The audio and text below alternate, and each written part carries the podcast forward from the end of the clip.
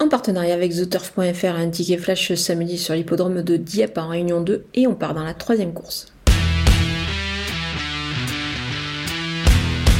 Dans cette épreuve assez ouverte, je vais faire confiance euh, à Hungry Ice, numéro 7 ici, qui va, effectuer, qui va effectuer ses débuts en compétition euh, sur les obstacles. Il y a quelques jours, elle avait été déclarée non partante sur cette même piste de Dieppe.